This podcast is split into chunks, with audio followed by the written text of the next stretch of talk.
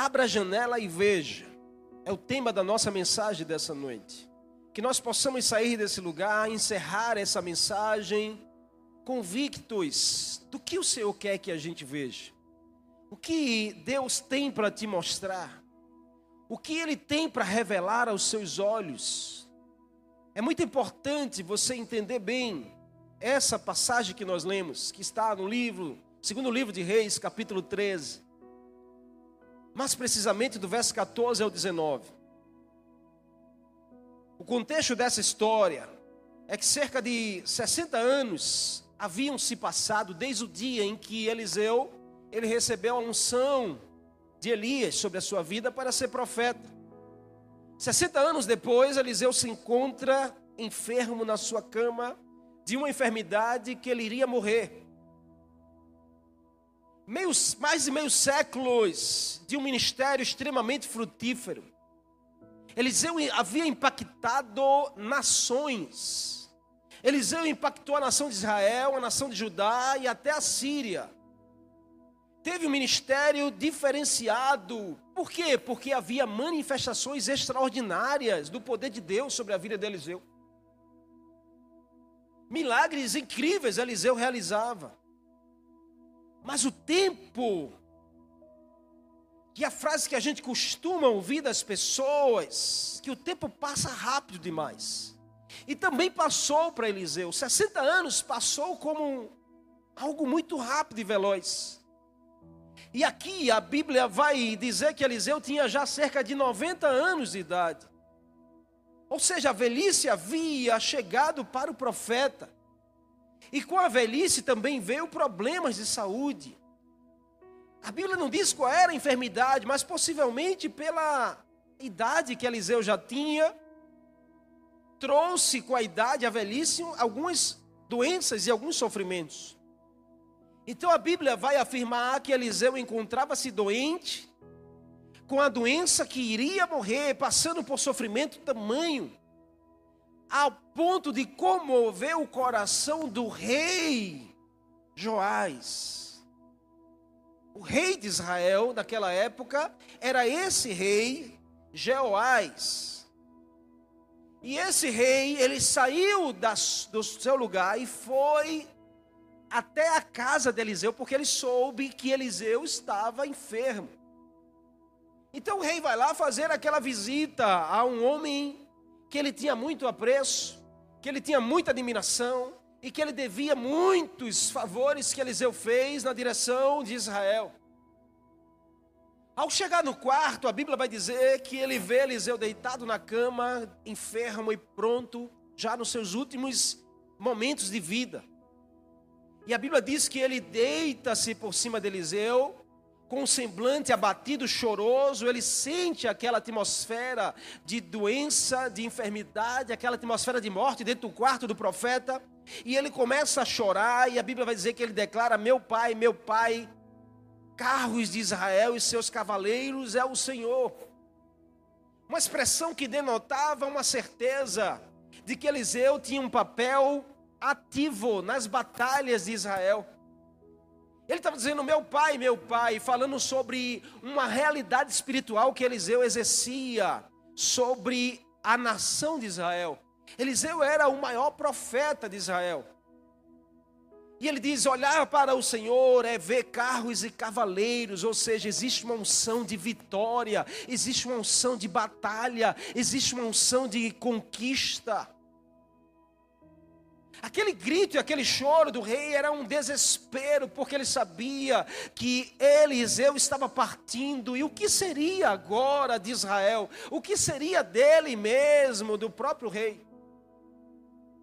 Embora a história bíblica vai registrar que Jeoás fora um rei que não agradou tanto a Deus assim, ele jamais poderia deixar de lamentar a perda do poder espiritual e moral que a nação iria sofrer quando Eliseu morresse.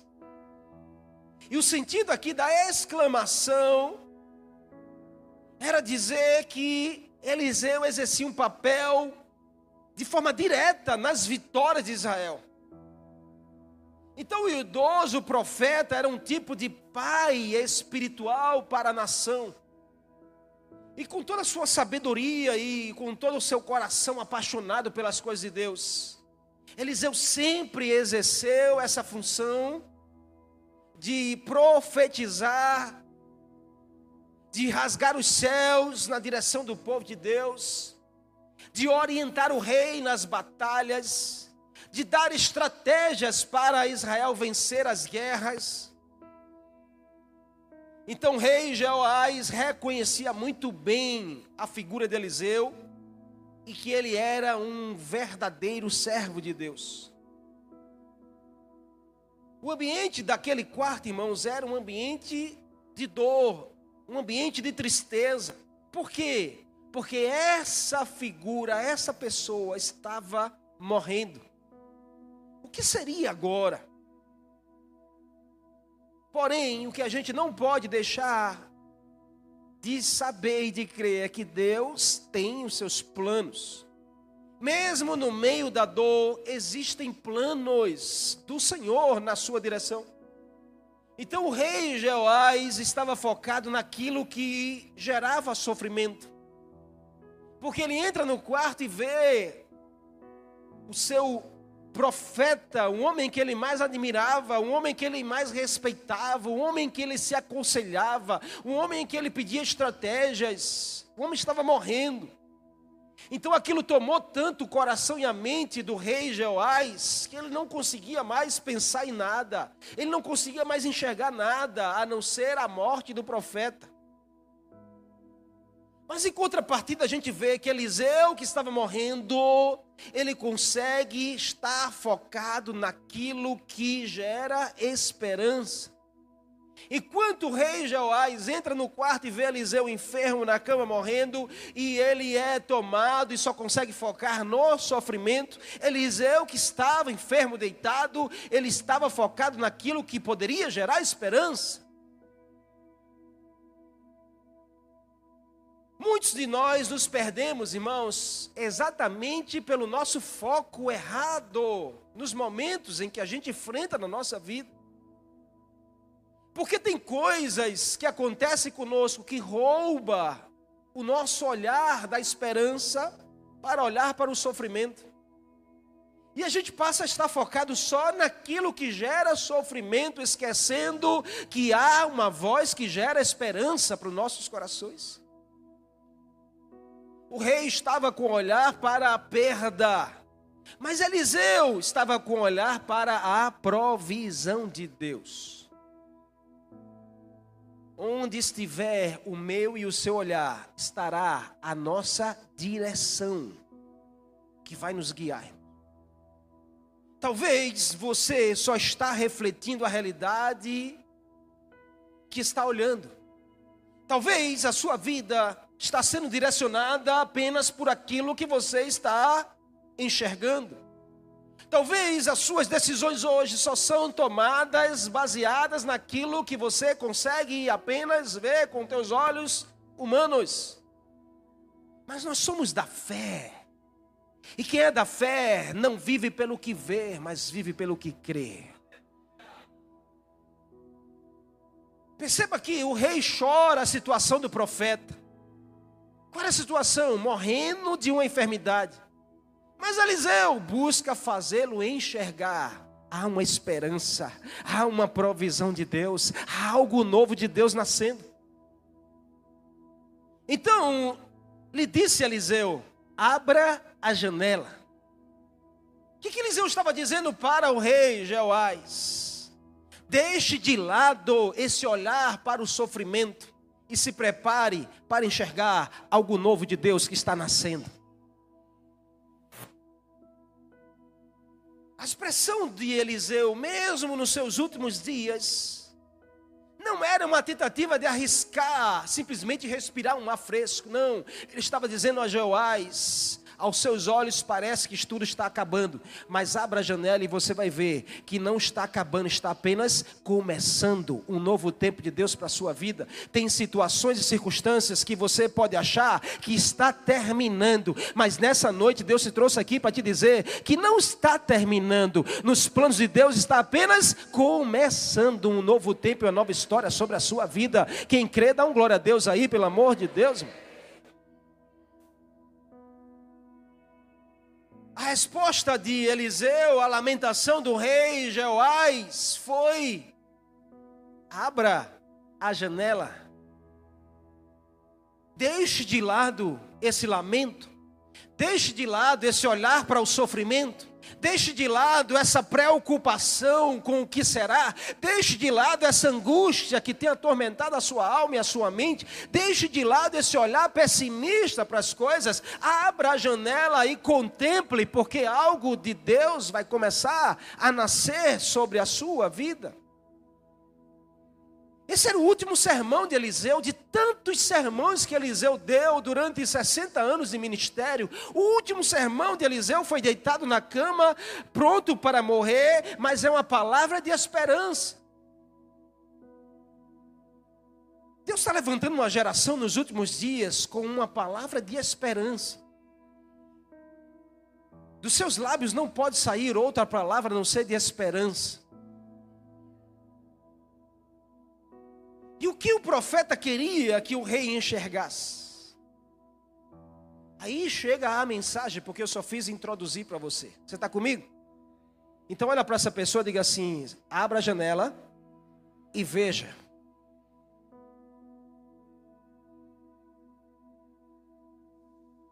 O que que Eliseu queria que Jeoás enxergasse abrindo a janela?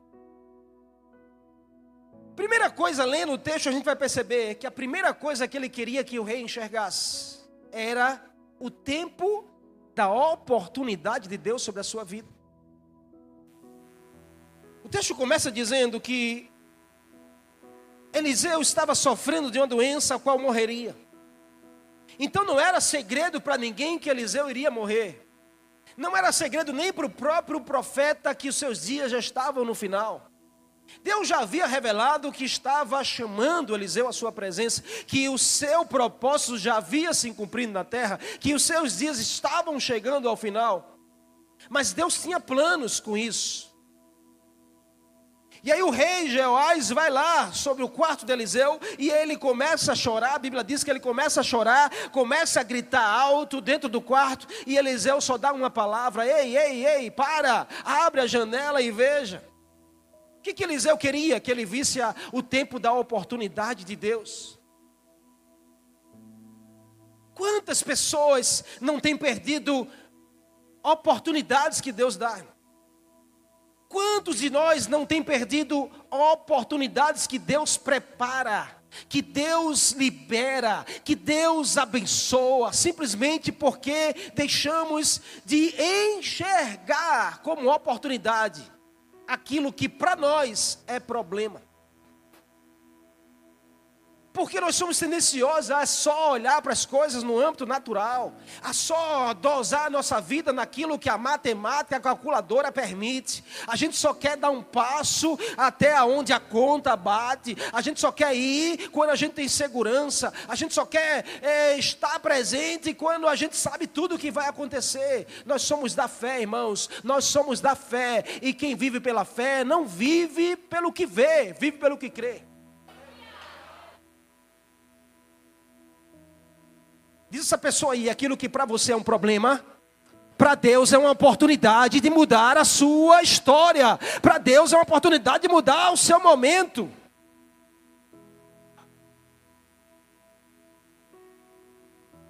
O que, que o Senhor quer que você enxergue hoje? Enxergue o tempo da oportunidade, meu irmão. Tem coisas que não se repetem na nossa vida. E tem muita gente deixando passar a oportunidade que Deus lhe dá. Por que fazem isso? Por não discernir a voz do Senhor em meio às circunstâncias. Porque se tem uma coisa que tapa os nossos ouvidos, é os problemas, é as crises, são as fofocas, são os disse-me-diz, vai tapando nossos ouvidos e a gente vai se tornando insensível à voz de Deus. E a gente vai perdendo as oportunidades de Deus. Joás tem um adversário que não descansa, que era o exército da Síria, que queria acabar com Israel. Até hoje existe essa guerra que está aí, você sabe. E os inimigos de Israel não descansam, porque querem eliminar um povo que Deus escolheu. Então Jeoás tinha um inimigo chamado Síria que não descansava. A Síria buscava todo o tempo derrotar Israel. E meu irmão e minha irmã, você sabe o que é viver sob pressão? O tempo todo você não pode descansar, você não pode vacilar. Sabe o que é alguém viver sob pressão? A vida dessa pessoa se torna um inferno, irmãos. Não tem paz, não tem alegria, amargura, opressão, tormento. É um sentimento de perseguição constante. Talvez você entenda bem o que eu estou falando aqui. Agora, o homem que é o porta-voz de Israel, chamado Eliseu, está morrendo. E a realidade é o que. Qual é a realidade? Na cabeça de Jeoás. Não, Eliseu não pode morrer. Por quê? Porque Eliseu é aquele que nos ajuda. Eliseu é aquele homem que ora e Deus responde. Eliseu é aquele homem que nos dá estratégia, que ele consegue fazer leitura no mundo espiritual e diz a gente direitinho como é que a gente tem que fazer para ganhar.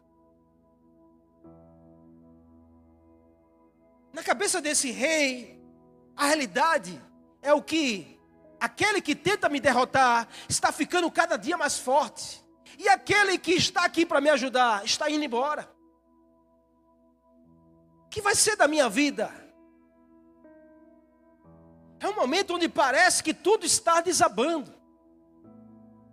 Na mente de Joás, tudo está se desabando, porque ele sabia que a Síria cada dia se tornava mais forte, mais forte.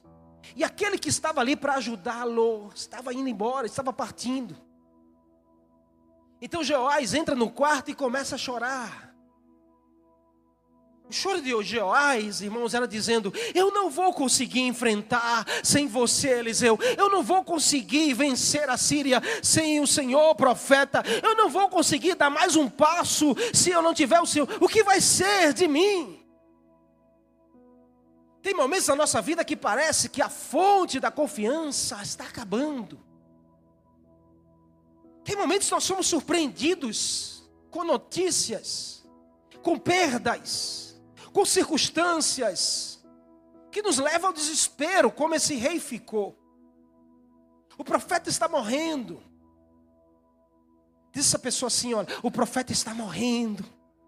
Vai lá, balança ela assim com muito amor, diga assim: Olha, o profeta está morrendo, mas, diz ela assim, mas existe uma voz que aponta para algo novo de Deus que está nascendo sobre a sua vida. Então diga ela assim: se prepare, se você abrir a janela, algo novo você vai começar a enxergar a partir de hoje.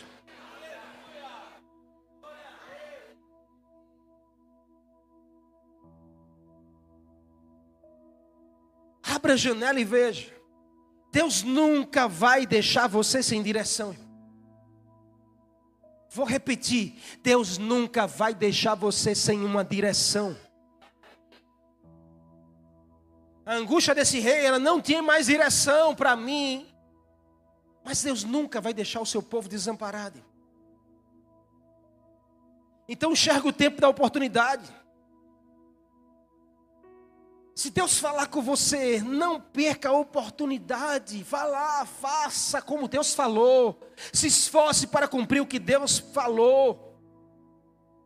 O ambiente do quarto era de choro e tristeza, mas a voz do Senhor para o rei era: abra a janela.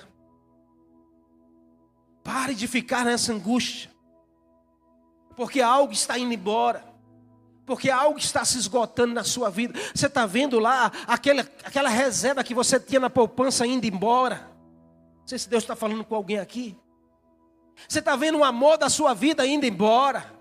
Você está vendo a, aquele emprego que você tinha segurança indo embora. Você está vendo as pessoas indo embora da sua vida. Hoje o Senhor está dizendo: para de ficar nessa angústia, porque se algo está morrendo, se algo está acabando, é porque algo novo vai começar, algo novo está nascendo, algo novo está surgindo, porque Deus não vai deixar você desamparado.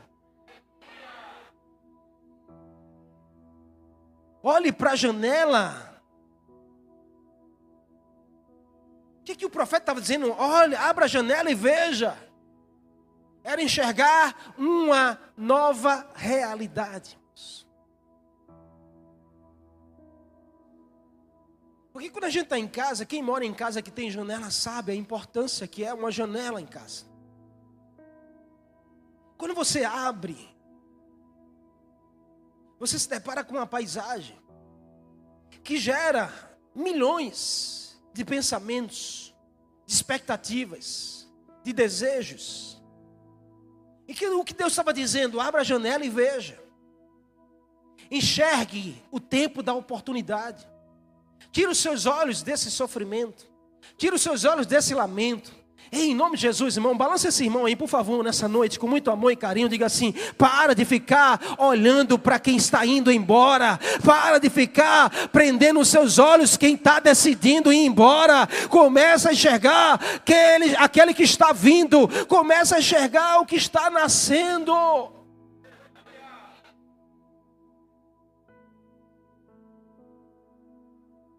Então, enxerga o tempo da oportunidade. Segundo, o que, que o profeta queria que o rei enxergasse? Ele queria que ele enxergasse a orientação divina, irmãos. Abra a janela e veja a oportunidade de Deus para você. Enquanto você ficar no quarto fechado, Enquanto você se clausurar nessa sua dor da alma, nesse seu cantinho de vitimismo, enquanto você ficar lá no seu quarto chorando e não abrir a janela, algo novo, você não consegue enxergar. Mas um dia que você se levantar e decidir abrir a janela, você vai ver a oportunidade que Deus vai começar a fazer nascer na sua direção. E ao abrir a janela também você vai enxergar uma nova orientação divina para a sua vida. Verso 16, a Bíblia vai dizer que o rei pegou o arco em suas mãos. E quando ele pegou, Eliseu colocou as suas mãos sobre a mão do rei. Preste atenção nesse detalhe do texto. Eliseu estava deitado enfermo. 90 anos, irmãos, 60 anos de serviço ministério, feito milagres incríveis. Estava nos seus últimos dias. Ele diz a Joás que dentro do quarto havia flecha e arco. Ele diz: pega aquele arco, pegue flechas. Quando o rei pega, Eliseu diz: abre a janela. Quando o rei abre a janela, Eliseu coloca a mão dele sobre a mão do rei. O que era isso? Era orientação divina. Era Deus orientando. Porque quando Deus se chama para algo, Ele também vai te orientar direitinho sobre esse algo. Então existem realidades que nós precisamos discernir. Não com os olhos, mas com os ouvidos. Tem realidades que você vai precisar fechar os seus olhos para você enxergar com seus ouvidos. A cena era um ambiente de morte, mas a voz era uma voz de vitória. Abra a janela e atire a flecha. Se havia uma coisa que um rei daquele tempo sabia fazer como ninguém, era atirar flechas. Porque o rei daquele tempo ele não ficava sentado no trono e mandando o exército, ele ia à frente do exército. E se tinha uma coisa que o rei sabia fazer muito bem, era usar as armas. Então atirar flecha não era novidade para Jeoás. E por que então Eliseu colocou as mãos como se ele fosse errar o que fosse fazer? E o mais intrigante é que um homem de 90 anos, Possivelmente a mão já trêmula, cansada. O que isso ia contribuir colocando as mãos sobre a mão de um rei que tinha a habilidade de atirar flecha? É que nós precisamos nos submeter à orientação de Deus para termos as vitórias que só Deus pode nos dar. Todas as vezes que você quisermos fazer sozinho as coisas, nós vamos nos dar errado, mas quando a gente permite Deus colocar as mãos, aí você vai ver a coisa fluir.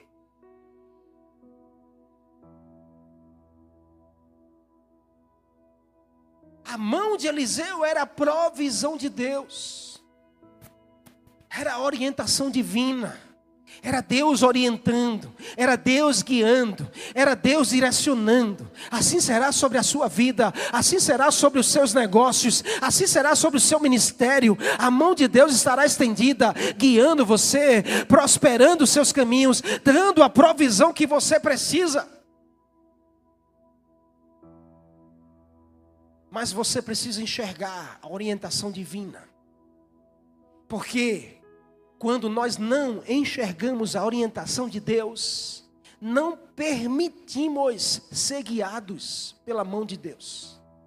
E tem muita gente, muita gente que está no controle da sua vida. Tem muita gente que não deixa Deus colocar a mão, porque acha que sabe fazer tudo. Ah, eu já sou treinado nisso, eu já faço isso há muitos anos.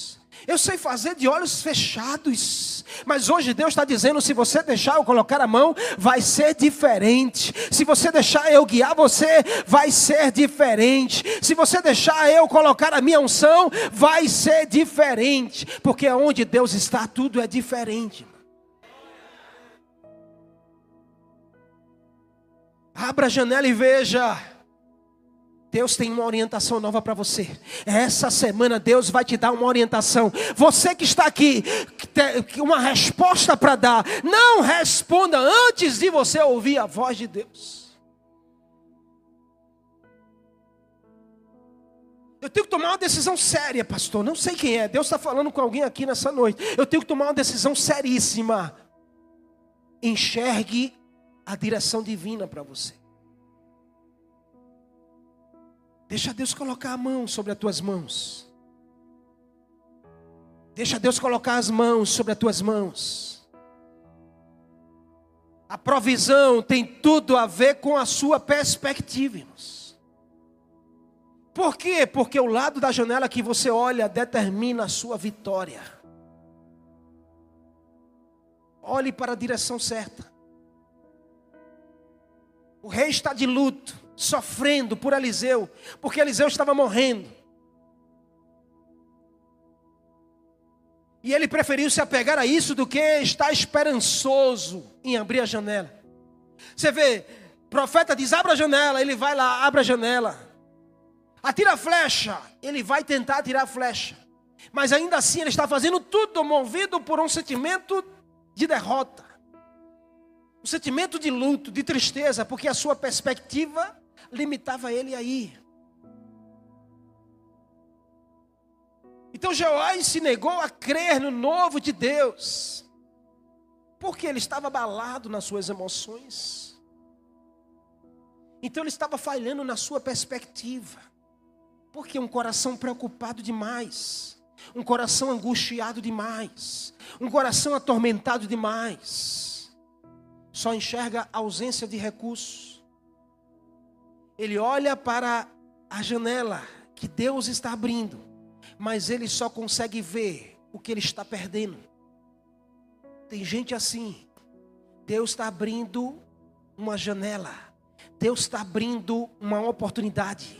Deus está abrindo um novo caminho, mas a pessoa não consegue enxergar, porque só está de olho no que está perdendo, só está de olho na pessoa que não está mais, só está de olho naquilo que você não tem mais, só está de olho em fulano e cicrana. Você precisa começar a colocar os seus olhos e enxergar a nova direção que Deus tem para você.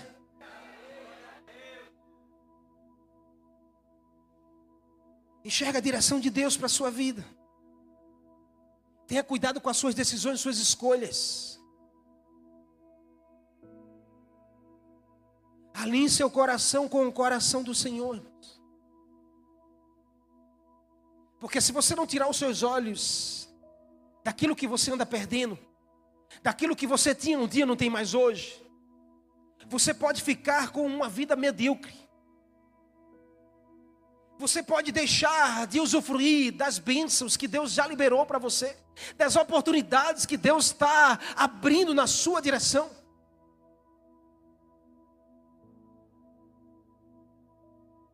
E olhe, aprenda isso, porque prosperidade, irmãos, não tem a ver com recursos. Prosperidade tem a ver com olhos curados.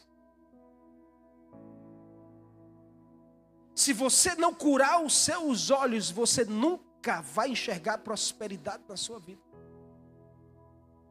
Porque enquanto você estiver olhando para o tempo da necessidade, o tempo da crise que você viveu, o tempo da escassez, você não consegue contemplar um tempo da prosperidade de Deus.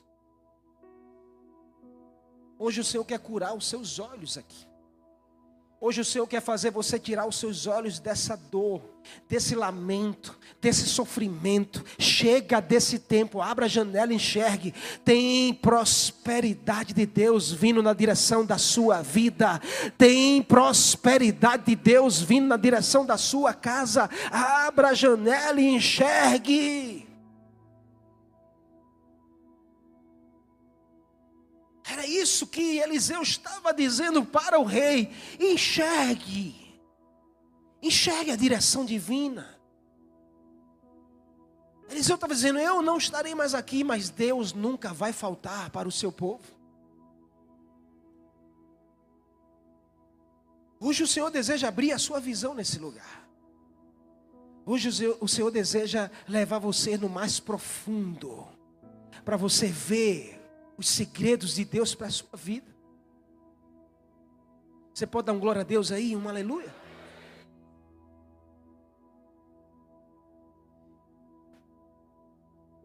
Então abrir a janela e enxergar, primeiro, o tempo de oportunidade. Segundo, a direção divina.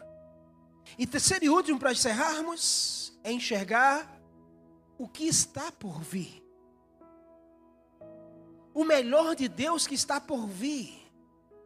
Abrir a janela e enxergar, existe algo melhor vindo. Se algo está indo, existe algo melhor vindo.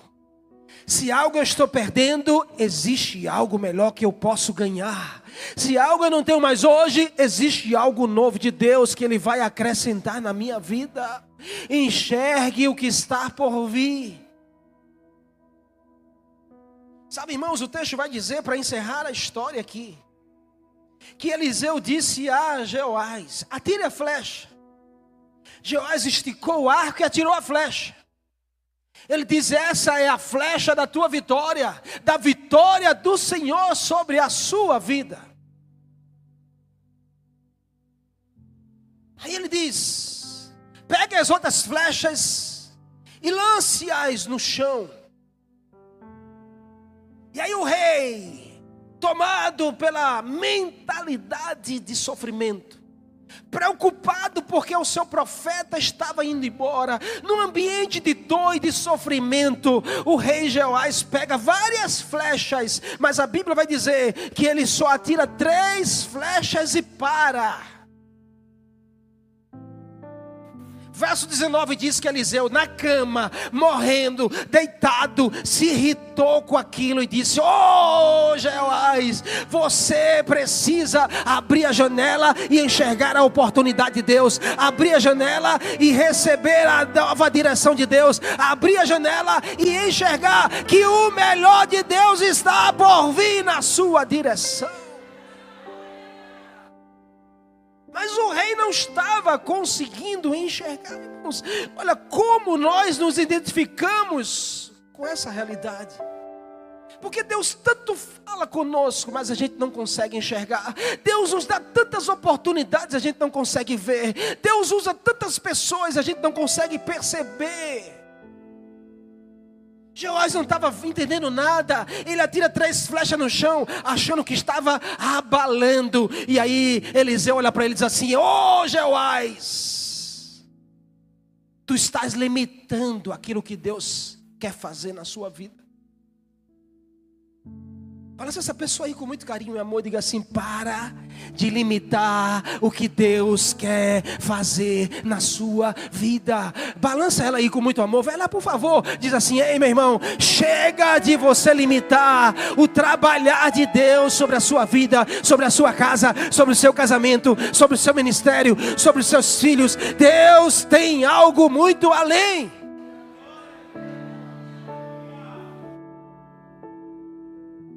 Aí o profeta olha para o rei e diz assim: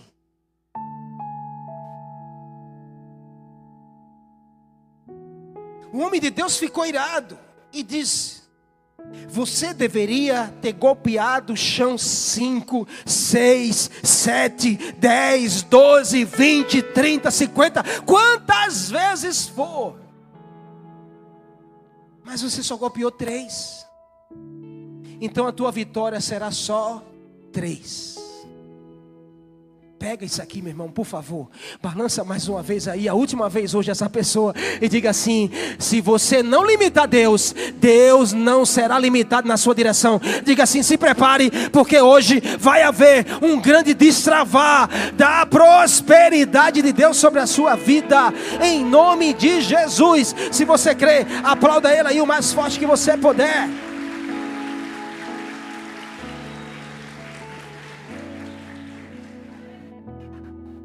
Para de limitar.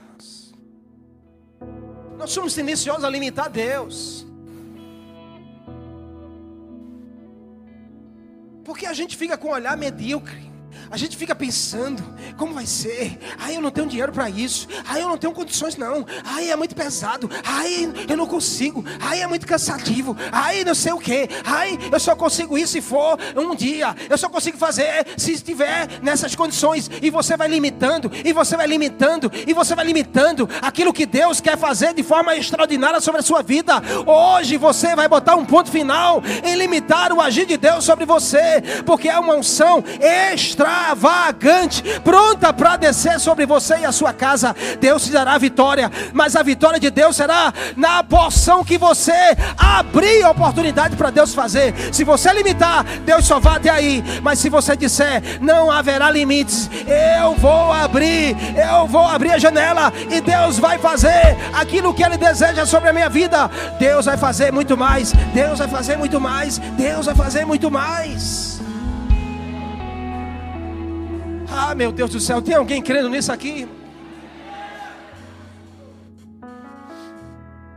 Nós somos essa igreja.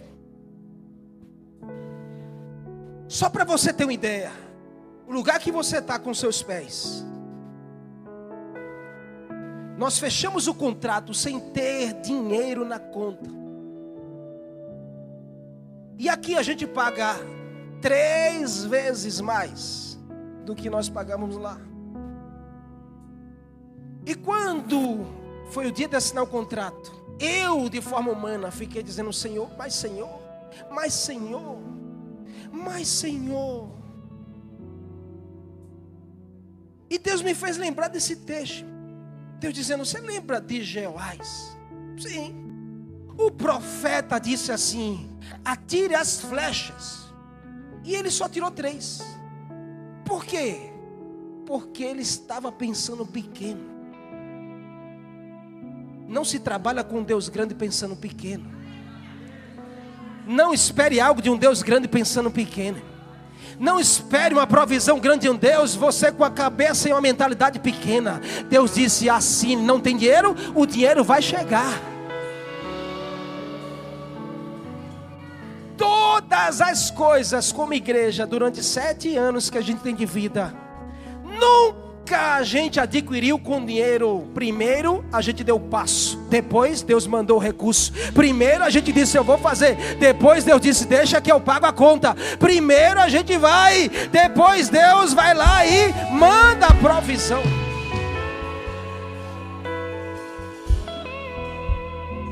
Se a gente não fizer assim, a gente não sai do lugar. Deus quer tirar você desse lugar. Deus quer mudar o seu nível. Deus quer mudar o nível de pessoas que estão aqui nessa noite, mas você precisa parar de ter uma mentalidade de limitação e você começar a desatar. Há um desatar de Deus nessa noite aqui, há um desatar extraordinário de Deus nessa noite, nesse lugar.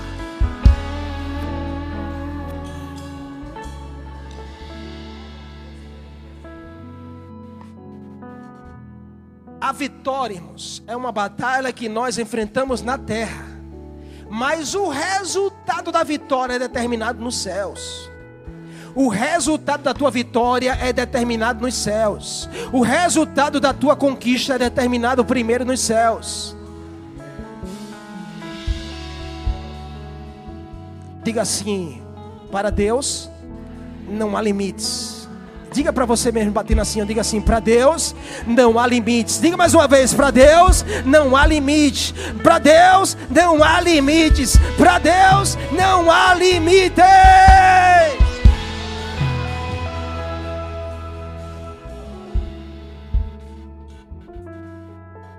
Não é só sobre recurso, é sobre perspectiva. Prosperidade não está no teu bolso, está na tua mente. E Deus não tem filho miserável, Deus só tem filho próspero. Por quê? Porque Deus muda a nossa mente. Quando Deus chega, Ele transforma a nossa mentalidade. E uma mentalidade de pobreza, de miséria sai. E entra uma, uma mentalidade de prosperidade. Uma mentalidade de riqueza, de governo. Não é para você ser melhor do que ninguém. É porque você é filho e filha e tem direito à herança do seu pai. Bem que Deus recebe. Porque é Bíblia, nós estamos pregando Bíblia. A vitória que Deus liberou para o seu povo foi apenas na porção que o rei estava acreditando. O que, que você acredita que Deus pode fazer, meu irmão? Ei, o que, que você acredita que Deus pode fazer na sua vida? O que, que você acredita que Deus pode fazer no seu casamento? O que, que você acredita que Deus pode fazer com a sua casa? O que, que você acredita que Deus pode fazer com o seu ministério? Ei, o que, que você acredita que Deus pode fazer com essa igreja? Eu não quero líder aqui achando que, ai, a igreja tem que ser pequena. Não, a igreja tem que ser três vezes isso aqui que você está vendo. Ai, era muito bom quando a igreja era metade da metade da metade. Ah, irmãos, em nome de Jesus, vai com esse pensamento para lá, para bem longe. Porque eu quero aqui gente que pensa grande, porque Deus é grande. Eu quero aqui gente que pensa de forma próspera, porque Deus é ilimitado.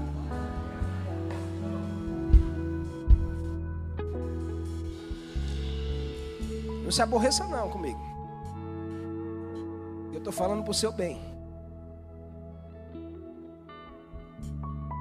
Você só é capaz de viver o que consegue enxergar. Anota essa frase para você nunca mais esquecer. Eu só sou capaz de viver aquilo que eu consigo enxergar. Se você não enxergar primeiro, você não chegará lá. Então, primeiro você precisa enxergar e você precisa dar o passo, e Deus vai te levar até esse lugar.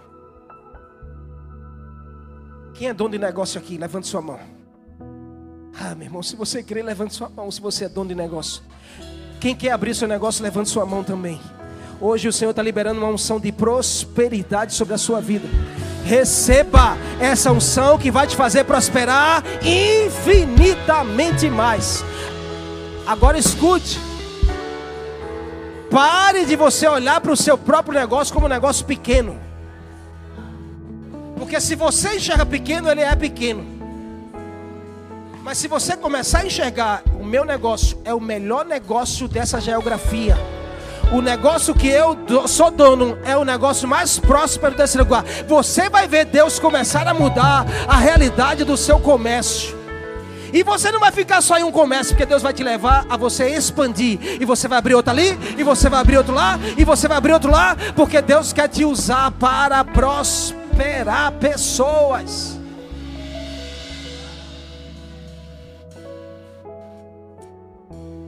Nem todos entendem isso. Mas para quem crê, Deus está desatando nessa noite aqui uma unção extraordinária. Anote essa data, anote esse dia, 2 de novembro. Dizem que é o dia do finados, mas hoje está nascendo algo novo na sua direção. Algo novo vai nascer. Abra a janela e veja, porque vem coisa nova de Deus sobre a sua vida. Ei, quem recebe, levanta a mão direita e pega aí em nome de Jesus. Diga: Eu recebo, eu recebo. Oh! Cantará lá, show.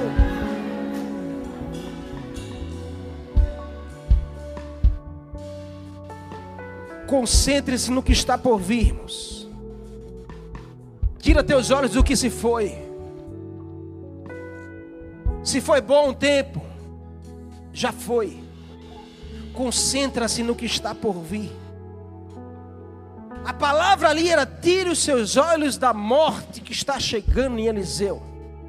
Comece a enxergar algo novo que está nascendo na sua direção. Deus está dizendo a você nessa noite: está vendo essas flechas aí? Está vendo essas flechas na sua mão? Olhe para a sua mão, está vendo essas flechas? Flechas é recursos, está vendo o recurso? Está vendo o recurso aí? Está vendo o recurso aí? Está vendo o recurso aí?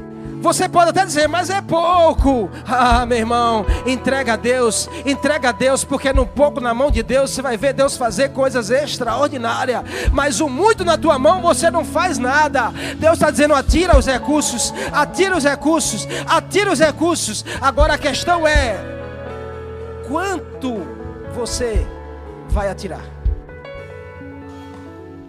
O quanto você vai atirar? É o nível que você define do que Deus vai fazer sobre a sua vida. É Bíblia, é Bíblia. É Bíblia para você nessa noite, é palavra de Deus para a sua vida. Se você crer e tomar posse, você vai desatar de uma unção extraordinária sobre a sua vida. Os que creem, vai ficando de pé aí, em nome de Jesus.